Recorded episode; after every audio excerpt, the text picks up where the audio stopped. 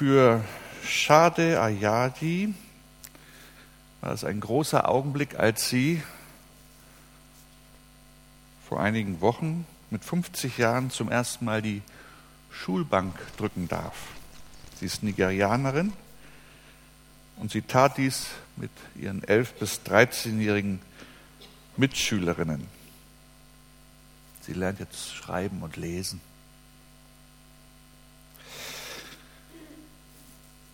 Ein Mensch, der endlich die Maske abnimmt, nicht die Corona FSP2-Maske, sondern die Maske abnimmt und bekennt, dass er suchtkrank ist und Hilfe braucht. Eine Familie, zwei Familien, die ihren Fluchtplan sorgfältig ausgeführt haben und 1979 spektakulär mit dem Heißluftballon aus der DDR fliehen. Jemand, der endlich eine schwere Prüfung hinter sich bringt und schafft. Oder der Mann, den ich diese Woche in einem Fernsehbeitrag aus der ARD-Mediathek gesehen habe, ein Mann aus Guinea, der jetzt Fußball spielt in der vierten Liga in Deutschland und der durch den Einsatz seines Trainers und seines Teams eine Aufenthaltserlaubnis erhalten hat, eine Ausbildung begonnen hat und dadurch Hoffnung auf eine selbstbestimmte Zukunft hat. Ob jemand der Ungleichheit entkommt, ob jemand dann Bildung in Anspruch nehmen kann, ob jemand aus der Unterdrückung entkommt, jemand die Prüfung bewältigt, jemand den Schritt zur Offenheit und damit aus der Sucht schafft oder endlich ohne Angst vor Abschiebung leben darf. All das sind Beispiele für eine der größten Sehnsüchte von uns Menschen, der Sehnsucht nach Freiheit. Denn Freiheit bedeutet Leben. Und es gibt so vieles, was die Freiheit rauben will, was sie einschränken will. Und deshalb gibt es ja nichts Berauschenderes als das Wissen, dass die Vergangenheit vergessen ist und dass sich neue Möglichkeiten auftun, neue Möglichkeiten auf einen warten. Menschen sehnen sich danach, frei zu sein. Unsere Serie hat ja die Oberüberschrift Die herrliche Freiheit der Kinder Gottes. Und die findet jetzt ihre Fortsetzung in einer Auslegungsreihe zum Galaterbrief. Warum, warum dieser Brief? In diesem Brief verkündet Paulus die Wirklichkeit unserer Freiheit in Christus. Die Freiheit vom Fluch des Gesetzes und der Macht der Sünde und die Freiheit dafür, einem guten Herrn in Sicherheit und Geborgenheit dienen zu dürfen. Martin Luther hielt den Galaterbrief für das beste Buch der Bibel. Von anderen wurde es der Schlachtruf der Reformation genannt. Viele Theologen sehen in ihm den kleineren, aber älteren Bruder des Römerbriefs, weil es so viele thematische Übereinstimmungen gibt. Wir hoffen sehr, ich hoffe sehr, dass wir gespannt sind auf die kommenden Wochen, was uns ein so alter Brief zu sagen hat. Ich möchte mit uns beten.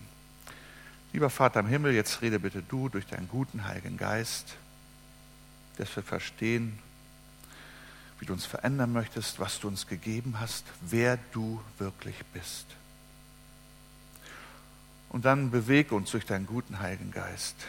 Öffne unsere Ohren, Herr beweg uns auf deine Ziele hin. Amen.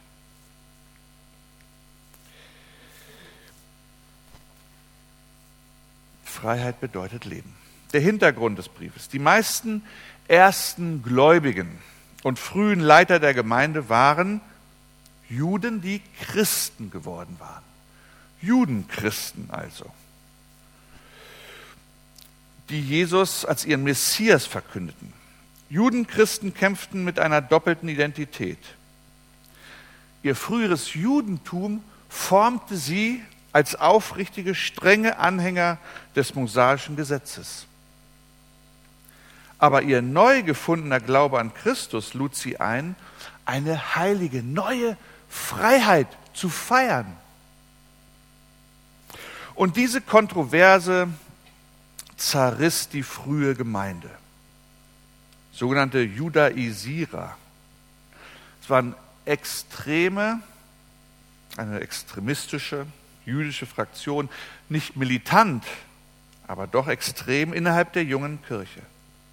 Und sie lehrten, dass Heidenchristen, das waren also die, die keine Juden waren und Christen geworden waren, dass die sich zusätzlich zum Glauben an Christus den jüdischen Ritualgesetzen und Traditionen unterwerfen müssten. Und Paulus, Paulus war sehr oft auf seinen Reisen als Missionar unter den Heiden mit diesem Thema konfrontiert. Und den Galaterbrief, den schrieb Paulus deshalb, um diese Judaisierer zu widerlegen und die Gläubigen zum reinen Evangelium zurückzurufen. Dass also die gute Nachricht für alle Menschen gleich gilt, für Juden wie für Heiden. Es gibt keinen Sonderweg, es gibt nicht Christ 1a oder 1b. Die Erlösung erfolgt durch Gottes Gnade, durch den Glauben an Christus Jesus und durch nichts anderes. Nur der Glaube an Christus bringt wahre Freiheit. So ruft er in Kapitel 5, Vers 1 aus. Aber da darf ich ja heute nicht hinschauen, weil ich habe jetzt nur die ersten fünf Verse.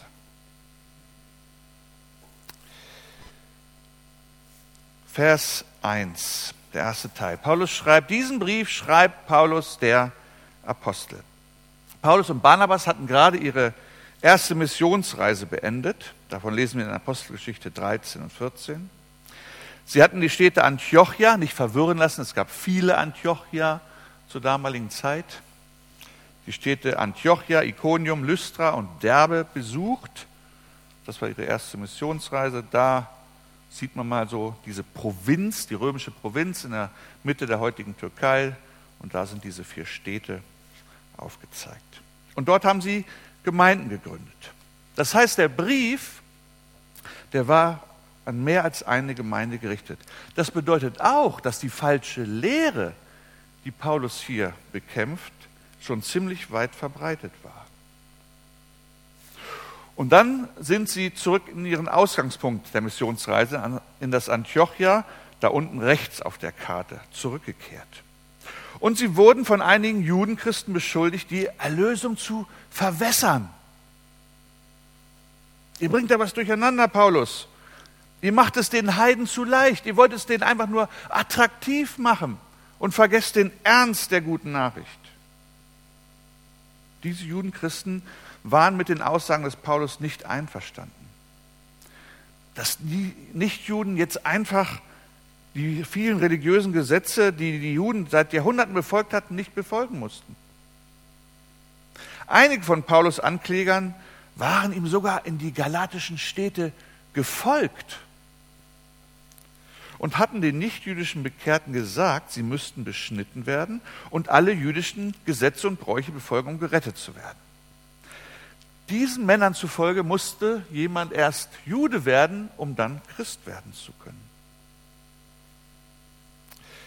Vielleicht habt ihr auch so ein paar nostalgische Dinge zu Hause, die ihr gesammelt habt, mal so ah, aus der Vergangenheit. Und wenn ihr darauf schaut, erinnert ihr euch an etwas. Ich habe unter anderem, ich habe so eine ganze Box mit so, meine Frau lächelt manchmal, weil sie sowas nicht macht. Ich habe unter anderem hier eine alte Eintrittskarte zu einem Fußballspiel in England. Freunde, oh, ein super Spiel, aber okay.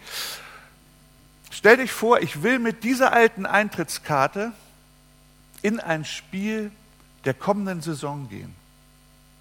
Da komme ich natürlich nicht rein. Aber das ist, was die Judenchristen von den Heidenchristen forderten. Nehmt eure alten Eintrittskarten, die alten Gesetze und Bräuche, dann könnt ihr an dem neuen Spiel, am neuen Bund, am neuen Testament teilnehmen. Das ist eure Eintrittskarte. Und dem widerspricht Paulus ganz deutlich. Er antwortet auf diese Bedrohung mit diesem Brief an die Gemeinden Galatien. Und er erklärt, dass das Befolgen der alttestamentlichen Gesetze oder der jüdischen Gesetze nicht zur Errettung führen wird. Ein Mensch wird aus Gnade durch den Glauben gerettet. Das ist das eine Evangelium. Dass Paulus diesen Brief schreibt, auch mit einer gewissen Schärfe, die wir erst wahrnehmen, wenn wir diesen Brief lesen, aufmerksam lesen, dadurch, dazu lade ich euch ein, dass ihr das tut, dann wird deutlich, in welch großer Gefahr die junge Kirche, die junge Gemeinde damals stand. Hier ging es um eine Abkehr von Christus. Das, was Christus getan hat, das, das reicht nicht. Das ist die Botschaft. Das reicht nicht. Da muss noch was hinzukommen. Wenn sich das ausgebreitet hätte, dann wäre das Christentum heute eine jüdische Sekte. Und die echte Befreiung, die Christus geschenkt hat, das wäre dann einfach nur eine Umdeutung des Alten Testaments. Wir werden in eine andere Unfreiheit geraten.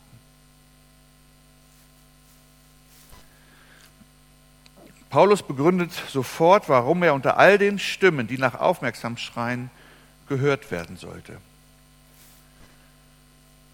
Ich schreibe ihn als einer, der seinen Auftrag nicht von Menschen erhalten hat, auch nicht durch menschliche Vermittlung, sondern von Jesus Christus und von Gott dem Vater, der Jesus vom Tod auferweckt hat. Es gibt ja für das Wort Apostel mindestens zwei Bedeutungen. Das eine ist ein Gesandter, der anstelle einer Gemeinschaft mit einem besonderen Dienst betraut wurde. Da ist zum Beispiel von Epaphroditus im Neuen Testament die Rede, der eine finanzielle Gabe von einer Gemeinde oder mehreren Gemeinden zu einer anderen, nämlich zu der nach Jerusalem bringt, die damals Not hatte. In diesem Sinne könnten wir auch Benjamin und Daniela Marx Apostel nennen. Sie sind von uns nach Peru mit einem missionarischen Dienst gesandt worden. Doch Paulus spricht hier davon, von diesen einmaligen Aposteln, die es auch nie wieder geben wird. Die Apostel, die dem Auferstandenen wirklich begegnet sind und von ihm beauftragt waren. Sie begründeten das Christentum. Christus hat sie ausgesandt an seiner Stadt. Paulus wurde von Jesus Christus und Gott dem Vater zum Apostel berufen. Es gibt keinen höheren Rufer und keine höhere Berufung. Paulus sagt, dass sein Apostelamt echt ist. Und daher ist auch das Evangelium, das er verkündete, echt. Die Judaisten sagten hingegen, dass er nicht wirklich ein Apostel war. Deshalb sei seine Botschaft nicht autoritativ, nicht wirklich von Gott. Ihr Vorwurf oder ihre Unterstellung war, die Männer in Antiochia in der Gemeinde, die sie ausgesandt hatte, den Paulus, unterm Segen. Oder die echten Apostel in Jerusalem, von denen müsste Paulus eine Beauftragung haben. Was war deren Absicht der Judaisten? Sie wollten Paulus und damit seine Botschaft untergraben, um für sich und ihre Botschaft Autorität zu beanspruchen. Dass sie mit Paulus auf Augenhöhe standen dass Paulus nicht einfach so bestimmen konnte, was das Evangelium denn sei. Die Aussage, die Paulus dem entgegenhält, ist, dass seine Botschaft göttlich gestützt ist. Die Beauftragung, Autorität geschah durch Jesus Christus und den Vater. Und er sagt damit auch, hier schon angedeutet in den ersten Versen dieses Briefes, dass wenn sie sich ihm widersetzen würden, sie sich in Wirklichkeit genau dem, den Gott geehrt hatte, widersetzen. Sie widersetzen sich Christus. Sie heißen dann das Erlösungswerk des Vaters nicht mehr gut.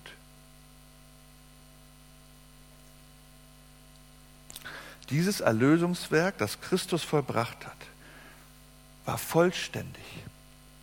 Es ist vollkommen. Es bedarf keiner Ergänzung. Es kann nicht ergänzt werden. Da kann nichts hinzugefügt werden. Und dieser Christus, der hat Paulus berufen und beauftragt. Er schreibt weiter zusammen mit allen Brüdern und Schwestern, die bei mir sind. Paulus sagt, dass alle, die hinter ihm stehen, die bei ihm sind, hinter seiner Botschaft auch dieses Briefes stehen. Seine Autorität hängt nicht von diesen Brüdern und Schwestern ab. Er ist gleich mit ihnen. Aber in seiner Autorität und für seine Aufgabe als Apostel hebt er sich sogar von ihnen ab. Aber die Botschaft verbindet sie, verbindet ihn mit diesen Geschwistern. Und gemeinsam verkünden sie den Galatern, dieser Brief ist das wahre Evangelium, es gibt kein anderes. Es ist ein häufiges Kennzeichen von Irrlehrern, dass sie ziemlich allein agieren und nicht das Korrektiv und das nachprüfbare Zeugnis anderer hinter sich haben. Noch etwas zu den Empfängern. Ich schreibe an die Gemeinden in Galatien. Wie gesagt, hier ein Verband von Gemeinden, die Paulus hier anschreibt. Er ist nicht an eine bestimmte Gruppe von Gläubigen gerichtet, sondern sollte eben durch mehrere Gemeinden in Galatien zirkulieren. Konnte man ja noch nicht gleichzeitig an mehrere Adressaten versenden über E-Mail oder so. Er wurde abgeschrieben, vorgelesen und so weiter. Zur Zeit des Paulus war Galatien eine römische Provinz. Wir haben schon gesehen, in der heutigen Mitte der heutigen Türkei. Ein großer Teil der Region liegt auf einer großen, fruchtbaren Hochebene und das hat viele Menschen angezogen. Dort konnte man gut leben, dort hatte man eine berufliche Zukunft. Und das war ja auch eine Strategie des Paulus auf seinen Missionsreisen, Regionen mit einem mit großen Bevölkerungszentren zu besuchen, um dort so viele Menschen wie möglich mit dem Evangelium zu erreichen. Anders als in manch anderen Briefen des Paulus hat er keine Worte über ihren günstigen, guten Dienst oder ihr Verhalten. Und doch gibt er jetzt in Vers 3 den apostolischen Segen. Gnade sei mit euch und Friede von Gott, unserem Vater und dem Herrn Jesus Christus. Er findet wenig, was er bei ihnen zurzeit loben kann. Er findet viel, was er beklagen kann und muss. Aber das bedeutet nicht, dass er sie aufgegeben hat. Ganz im Gegenteil. Dieser Brief ist zwar ein durchaus scharfer, aber gleichzeitig auch ein werbender Brief. Mir hat das Fragen an meinen Dienst gestellt, an unseren Dienst als Verkündiger. Kann ich, können wir überhaupt noch ermahnen, noch scharf sein im Sinne des Evangeliums? Folge ich nur Trends meiner Verkündigung, meinen eigenen Werten oder dem Drängen der Gemeindeglieder? die mich ja bezahlen? Die Berufung eines Verkündigers hängt doch an Jesus, an dem Reich Gottes und nicht an Menschen. Jeder von uns, jeder Christ, jeder, der Christus wirklich folgen will, ist gefragt, sich der Bibel aufrichtig zu stellen. Und das heißt auch, sich ihrer Schärfe, ihrer Ermahnung zu stellen. Nicht oberflächlich zu lesen. Nicht um unser Gewissen zu beruhigen und sagen zu können, klar habe ich heute meine Bibel gelesen und die Woche meine stille Zeit gemacht.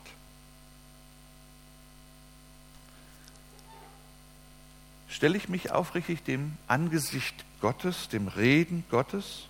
Und das ist ja, was Paulus hier auch für seinen Brief an die Galater in Anspruch nimmt. Gott spricht durch ihn. Und wenn ihr in den kommenden Wochen den Galaterbrief lest, dann denkt daran, Gott will zu dir, will zu euch, will zu uns sprechen.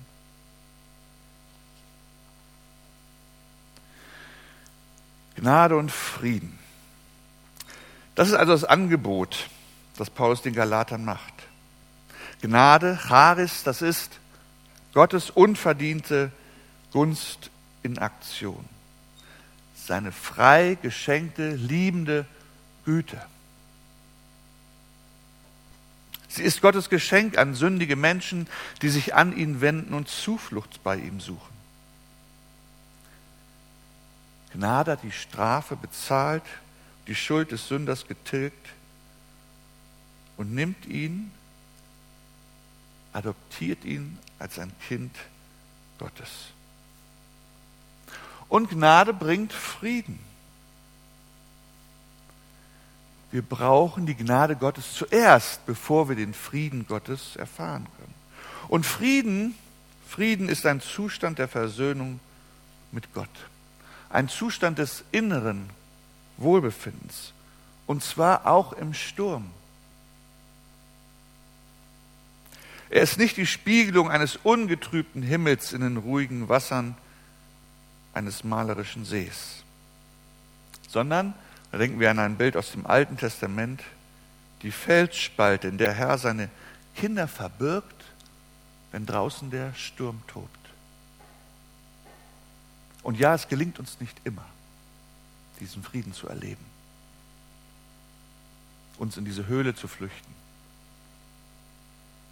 Das ist aber, was der Herr will und was wir mit ihm erleben können und wo wir in Sicherheit hineinwachsen dürfen. Das eine Evangelium. Der sein Leben für unsere Sünden hingegeben hat, das tat er, um uns aus der gegenwärtigen Welt zu befreien, die vom Bösen beherrscht wird. So war es der Wille unseres Gottes und Vaters. Das war ein unvergleichlicher, großmütiger Akt der Selbsthingabe durch Christus, der uns die Erlösung brachte. Der wahre Grund für unsere Annahme vor Gott ist, dass Christus selbst sich hingegeben hat für deine und meine Schuld. Niemand hat ihm sein Leben genommen. Er hat es aus eigenem Antrieb freiwillig für die Menschheit hingegeben. Heutzutage beharren viele Menschen auf ihren eigenen Rechten und Zielen. Auch ich tue das. Das biblische Konzept der Selbstaufopferung scheint uns fremd zu sein. Menschen geben nicht etwas, ohne etwas dafür zu erwarten. Vielleicht ist die aktuelle Orientierung zugunsten der Schöpfung, der Nachhaltigkeit, zum Beispiel durch die Fridays for Future Bewegung, ein gutes Gegenbeispiel. Hier geht es auch um uns Menschen, natürlich. Jedoch wird Verantwortung für etwas übernommen. Die Schöpfung, die unter uns leidet und für die wir Schritte ergreifen müssen. Das verlangt Opfer von uns. Konkreter wird das Hingabeverständnis Gottes vielleicht durch die Erzählung einer Amerikanerin, die ein, von ihrem Großvater berichtet, der ein Kriegsveteran war. Dieser ging wie üblich durch die Straßen seiner Heimatstadt und ein Ärmel war, war leer. Das war immer so. Als eine Person den Verlust seines Arms kommentierte, antwortete ihr Großvater, ich habe den Arm nicht verloren, ich habe ihn gegeben. Das beschreibt, was Jesus für uns getan hat. Er hat sein Leben am Kreuz nicht verloren, er hat es gegeben. Er bezahlte die Strafe für die Sünde, damit alle, die an ihn glauben, Vergebung der Sünde erfahren und ewiges Leben haben. Natürlich greifen alle Beispiele, die wir dafür bringen, zu kurz. Der Zweck dieses freiwilligen Todes von Christus, dass er uns retten kann, das können wir fast nicht in Worte fassen.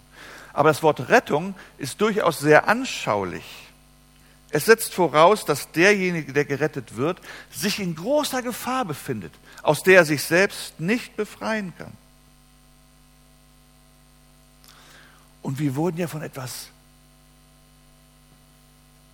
unvergleichlich zerstörerischem und tödlichem gerettet, aus der tyrannischen Macht und dem Schicksal Satans. Und deshalb hier schon in, seinen, in seiner Einleitung. Wenn der Apostel die wunderbare Liebe des Vaters betrachtet, die sich darin offenbart, dass er seinen eigenen, geliebten, eingeborenen Sohn für unsere Erlösung dahin gibt, dann verliert sich seine Seele in Staunen, in Lobpreis. Das Ergebnis ist, dass er ausruft, ihm gehört die Herrlichkeit für alle Ewigkeit. Amen. Das ist, was wir hier zum Beispiel auch besingen, wenn wir Lobpreis miteinander tun, musikalisch. Das tun wir hoffentlich zu Hause, dass wir Gott loben für das, was er ist, was er getan hat. Und zwar für das Erlösungswerk. Und nicht nur, dass er gutes Wetter schenkt, mich die Prüfung hat bestehen lassen, das ist Dank, das ist konkret, das ist wichtig. Aber das andere, was dem zugrunde liegt, das Erlösungswerk Christi, das ist, wofür wir Gott loben sollen, immer und immer wieder, was uns Grund gibt, Woche für Woche hier zusammenzukommen. Gott verdient all unsere Ehre. Und weil böse Eindringel dieses Erlösungswerk Gottes in Christus kleinreden wollen, deshalb schreibt Paulus diesen Brief und ruft alle Menschen dazu auf, Gott zu preisen. Dieses Werk ist so wunderbar, dass es einen nie endenden Lobes wert ist. Für alle Ewigkeit heißt es. Und Paulus bekräftigt das mit einem kräftigen Amen. Ich komme zum Schluss. Obwohl also die ersten fünf Verse eine formale Anrede oder ein Gruß sind, wie sie damals üblich waren, hier etwas verändert in der Art und Weise, wie Paulus sehr oft sonst Gemeinden anschreibt, ist, kommt Paulus hier bereits zur Sache. Die ersten beiden Verse beanspruchen die Autorität für seine Botschaft. In den Versen drei bis fünf wird seine Botschaft ganz kurz zusammengefasst.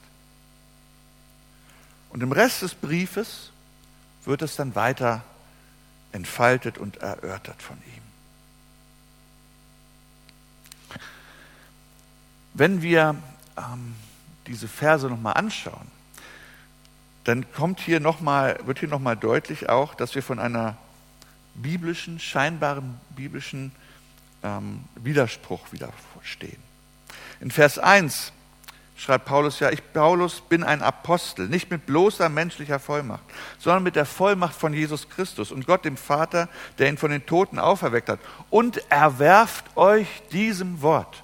Unterwerft euch diesem Wort, ordnet euch diese Autorität unter. Das ist, was er hier sagt, was er den Galatern schreibt, was er uns schreibt. Und in Vers 4 schreibt er, Christus hat sich selbst gegeben, um euch aus der gegenwärtigen bösen Zeit zu erlösen. Löst euch von dieser Welt. Fühlt und denkt nicht wie dieses Zeitalter. Denkt und fühlt. Seid frei. Das ist ein Widerspruch. Seid untertan. Seid frei. Ich glaube, dass es kein Widerspruch ist. Denn die freisten Menschen von allen sind die, die sich der Autorität Christi in der Schrift unterordnen. Die herrliche Freiheit der Kinder Gottes. Der Galaterbrief spricht deutlich von den Gefährdungen dieser Freiheit, die Christus uns erworben hat. Und Paulus erläutert dem entgegen, nochmal Galater 5, Vers 1, zur Freiheit hat uns Christus befreit. So steht nun fest und lasst euch nicht wieder in ein Joch der Sklaverei legen. Amen.